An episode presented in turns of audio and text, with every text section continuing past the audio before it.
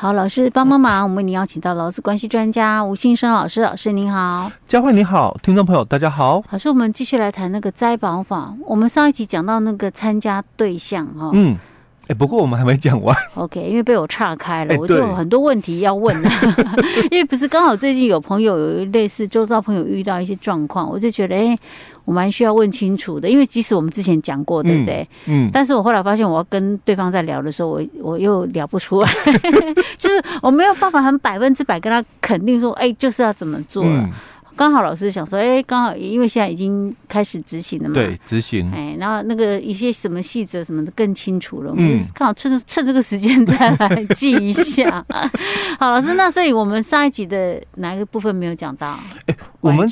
我们讲到了这个特别家暴的一个对象嘛，哦，当然第一个就是那个受雇于这个自然雇主的一个劳工哦，那当然这个自然雇主他也是家保对象嘛，哦，那再来第三个就是实际从事劳动而获得报酬的人哦，因为这个之前我们节目有谈过了哦，从事劳动获得报酬的人。就是我是承揽的，哈。啊，我是承揽的，所以我是这个平台外送员，嗯，哦，美食的那个外送员嘛，对不对？嗯、哦，那或者是我是街头艺人，嗯，哦，我我自己做啊，嗯，哦，我我我我就自营自营的这个部分嘛。哦啊，所以像这种状况是我自己去保呀？哎，我我自己保，因为第一个我可能没有在工会加保，因为街头艺人哦，他可能只是六日嘛。嗯，那我平常一到五，我我白天我有正常工作，我在上班。哎，哦，那跟我们在上一集有提到，因为自愿加保，他在职业工会，那他可能就是主要是无一定雇主的老公跟自营作业者的这个雇主嘛。哦，那。跟我们现在在讲的哦，哎，我我也是哦，就是承揽人，哦，我我是实际从事劳动而获得报酬的，但我没有受雇于他，所以我刚刚讲这个。街头艺人，嗯，哦，我平常一到五我我是有正常工作嘛，他比较像自营作业者，欸、对他有点像自营作业者，可是自营作业者人家是以这个为主要的工作嘛，但他是兼职，哦哦，是，这是另类的自营作业者，欸、所以他这样就应该算是特别加保，哎，对，他就对特别加保的一个对象了哦。那再来第四种哦，我们之前也提到过，就是童工。哦，哦，广告公司童工这样算几岁？十不一定。因为我们童工是十五到十六哦，哦，那那我刚刚讲的这个童工，最主要就是说劳基法四十五条所规范的哦。那通常就是童心，不能不能讲童工，应该讲童心哦。那我们童心的话，有的是五六岁都有，对不对？对啊，甚至更小的。哎，对，更小的也有哦。那就广告公司帮他们投保哦。那这个是属于这个特别加保的一个部分哦。那我们在前一集提到哦，就是说。这个是属于，就是说，这个谁应该要参加职灾保险哦？那其实扩大了这个投保的一个范围的话哦，几乎都要嘛，因为我们从这个强制加保到自愿的这个加保，那再到特别加保，那特别加保甚至包含了什么？没有适用劳基法的，嗯，哦，你也是可以特别加保，因为。有有些特别加保的一个对象哦，嗯，它并不一定适用劳基法。比如说，像我们刚刚讲的这个街头艺人啊，或者是这个平台的这个外送员，因为他们已经慢慢在切割哦，慢慢就是比较趋向于承揽的一个部分了。嗯，好，那他可能就没有适用劳基法哦，所以你有没有适用劳基法没有关系哦，重点是你。有没有就是说，这个提供劳务而获得报酬？是啊，哦，因为你是提供劳务而获得报酬的人嘛，你就是灾保法的这个被保险人。哦哦，这个是很重要的一个观念哦。是，哎，好，那再来哦，我们再来看一下，我们这个细则的第六条哦也出来了。那他这里就提到了哦，十大强制投保对象，呃。有点类似，然后十大强级要犯哦，因为因为这个是，是十大，哎，对，十大强制投保对象，因为前面的这个四个哦、嗯、哦，基本上比较没有问题，因为在以前的话，这些几乎都是嗯，这个只要有这个设立法人的，嗯，哦，那或者是依法登记的这个厂工厂啦，或者是事业单位哦，这个都几乎，那或者是。你是有专门技术的，那你这个职业了，那你有雇佣老公，嗯，哦，那也算嘛，哦，这基本上这三种哦，我们大概都没太大的问题。在第四种哦，就是依法立案，那核准或者是有报备的人民团体哦，那当然人民团体雇佣的人大概也都是开始适用老基法哦。那再来就是它里面有提到短期补习班呐、啊，那个训练机构啦哦，宗教团体啦，或者是公寓大厦管理委员会。好，这个委员会。我们在这个几年前哦，也规定了嘛，你你们自己雇佣的这个管理员哦，嗯，哦也适用劳基法，就差别在于就是说你们这个委员会哦有没有依法登记？哦，依法立案哦，那有依法立案的话早一点哦，我如果时间点我没有记错的话，我应该印象是一百零三年哦，那个一个是这个。一月一号哦，那一个是隔年的这个七月一号哦，嗯，那没有登记就晚一点哦，嗯，那就是你不管有没有，现在是不管有没有登记，它都适用劳基法，哎，都适用劳基法喽，哦，就管理委员会哦也适用劳基法，那它是我们第六条哦，哦，就是摘保法母法里面第六条第一项第一款锁定的这个雇主喽，嗯，那假如啦哦，因为刚好有朋友在问我，嗯，那假如我们。这个委员会哦，嗯，哦，我们大多数有些了哦，它是外包出去，就是我可能给这个保全公司，嗯，或者是清洁公司哦，或者是什么公寓大厦管理公司哦，来承担我们的这个工作哦，清洁工作我给清洁公司来承担了哦，他这样他才方便呢，哎，对。不用专门有个人在那边盯啊！哎，对，因为我们这个委员会的这个委员或者是主委哦，嗯，大家也都是白天有自己的工作嘛。对对。那我们我当然是尽量委外出去方便，对，就是付钱就好。所以他们可能委外给这个保全公司哦，负责我们社区的这个这个门禁管控哦，或者是清洁公司哦，来负责我们社区的清洁哦。好，那现在问题就来了。嗯。那假如说我也把工作。就是有有外包出去嘛，哦，嗯、那保全公司的保全受伤了，在社区受伤，嗯，算职灾，算职灾，哎、欸，对，算职灾嘛，哦，对，那那我们是原事业单位，我、嗯、我是委员会哦，哦，我我是原事业单位吗？还是我是这个雇，就是业主？因为、嗯我我把工作嘛外包给外包出去保全公司了。那保全那保全公司应该要负责这个保全员的职灾补偿。对呀，这个没有问题，职灾补偿是没有问题，因为这个是劳基法上的这个法律责任。是啊，不然老师问的是什么？那另外一个问题啊，那侵权行为嘞？就民法的侵权行为嘞？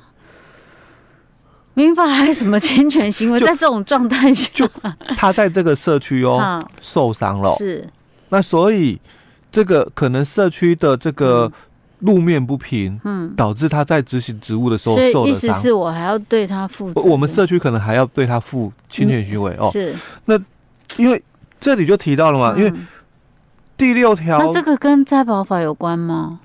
因为我们灾保法里面是谈到，嗯，这个原事业单位以其事业哦，就是发包给这个下包，就是我们讲承揽人哦。那这个承揽人的老公哦，发生这个职灾哦，嗯，那我们是上包嘛，嗯，哦，原事业单位必须与这个在承揽人了，或者是在承揽人喽都一样，下包下包下包嘛，哦，那我们都要负连带补赔偿责任。哦。哦，好像有这么一条，哎，对，之前我们也讲过嘛，老老基法有哦，那这个治安法也有，那我们灾保法也有，好。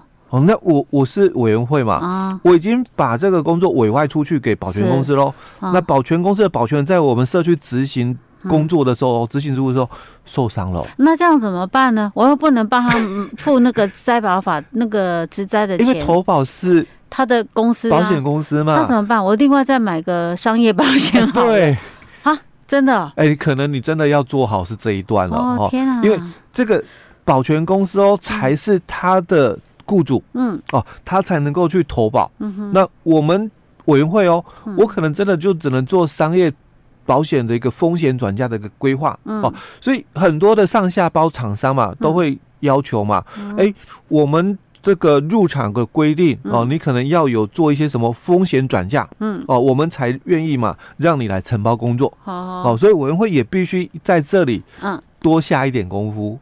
哎，所以意思是什么？比如说，假设我把那个保全委我承就是委外给委外出去了，那我要跟保全公司说，你要那你们该做的这个风险要处理好啊！啊，你不可以留一个东西让我们委员会来。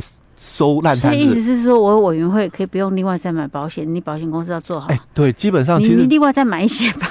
因为因为基本上就是我不是他的那个雇主啦，我真的也没有办法去做什么哦。那就算做了，也不会发生这个保险给付的问题，因为第一个我并不是保全员的雇主哦。那其实在我所了解的是商业保险里面，他们有一个叫做雇主责任保险。雇雇主什么保险？雇主责任保险。雇主责任保险。那这个。雇主责任保险，它是承保就是这个被保险人，嗯，啊的这个法律风险，嗯，所以当然要保人当然就是我讲的保全公司，哦，但被保险当然也是保全公司，哦，但是委员会就可以要求嘛，把我列入被保险人，哦，因为你你们是被保险人，所以这个保险公司承担了你们的这个法律风险，是，但。我委员会哦，嗯，因为有民法的侵权行为的部分是，哎，所以你也要把我列入才对。哦，这样子哦，对，天哪，这个妹妹嘎嘎还真多呢哈。哎，对，因为有些小地方了，因为这个修法之后，因为独立出来了嘛，那以前没有提到，就是说委员会，那因为这次细则里面也把公寓大厦管理委员会也列入，就是第六条第一项第一款的雇主的一个问题哦，所以。当然会有很多的一个争议出来哦。那接着我们再看哦，嗯，就后面的五到十款，嗯，刚刚我们讲一到四款几乎都适用劳基法，嗯哼。哦。那我们接着来看第五款，第五款就是依法哦，这个许可或核准营业的摊贩，嗯，或者是公有市场的摊商，嗯哼。所以你不要再以为说，哎，我我摊贩哦，嗯、哦，我们没有适用劳基法，没错，嗯、但是哦，嗯哼，灾保法你有。哦，所以我今天我有雇佣员工，我也是要帮他保那个自在。哎，对，嗯，哦，灾保法你有哦，因为我刚刚讲过，一般我们摊贩嘛，嗯，你你没有适用劳基法，没错啊，嗯，可是灾保法说你是雇主哦，你要帮你的员工投保了，是，哎，哦，那再来就是外国公司在中华民国境内设立的分公司或办事处哦，在第七个哦，就是。中央或者是地方公职人员选举的你参选人、候选人及当选人哦，嗯，那为选务或公职人员哦，职务雇佣劳工者，选举又快到了，是。啊，那他们会找一些所谓的这个，他有选举团队啊，啊，底下会有一些人呐，对，帮忙做一些竞选的活动哦。但我是候选人，嗯，我也不是公司行号哦，我也不是法人，所以我我以前啊，嗯。我我我没有适用脑基法，是对吧？那现在我也是没有适用脑基法，但我是用灾保法。对今年刚好选举呢。哎，对，如果你是候选人的话，注意哦，帮他们投保，帮你那些帮你辅辅导、辅助你 选选务工作的人，哎，对，投保灾保法。哦，在投保灾保了，哎，对，自灾保险哦，在这个第八个哦，就是。依长期照顾服务法相关规定成立的巷弄长照站，或者是设置社区照顾关怀据点的办公处的哦。那在第九个依家事型或非家事型的这个营业税法规定哦，办理税籍登记或经过税捐稽征机关。编配扣缴单位有税籍编号的 哦，这些都是比较复杂的啦哦。那我们听第十个也是比比较常遇到的，就是经中央主管机关依就业服务法规核发聘雇外国人，当然你是厂工那就没有问题，因为你是属于这个公司哦。但是他不是哦，他这里讲的是这个从事家庭看护工作或家庭帮佣工作聘雇许可的雇主。我们很多家里哦都有雇佣这个外籍的这个义工帮我们照顾家人哦，那或者是帮我们做这个打扫啊，哦，这个帮佣的一个工作，或者是你可能家里有老人家帮忙照顾看护的工作。那以前他们只有健保哦，那没有劳保，那也没有适用劳基法嘛。嗯哼。但是现在，嗯，他一样有这个灾只灾的一个要投保。摘包法，它也是被适用了，它也是我们的这个适用对象之一。这就有一点像我们上一集讲到那个什么特别甲保那部分，哎，它是受雇于自然人。哎，对，没错，没错。OK，好，老师，我们今天先讲到这里。好。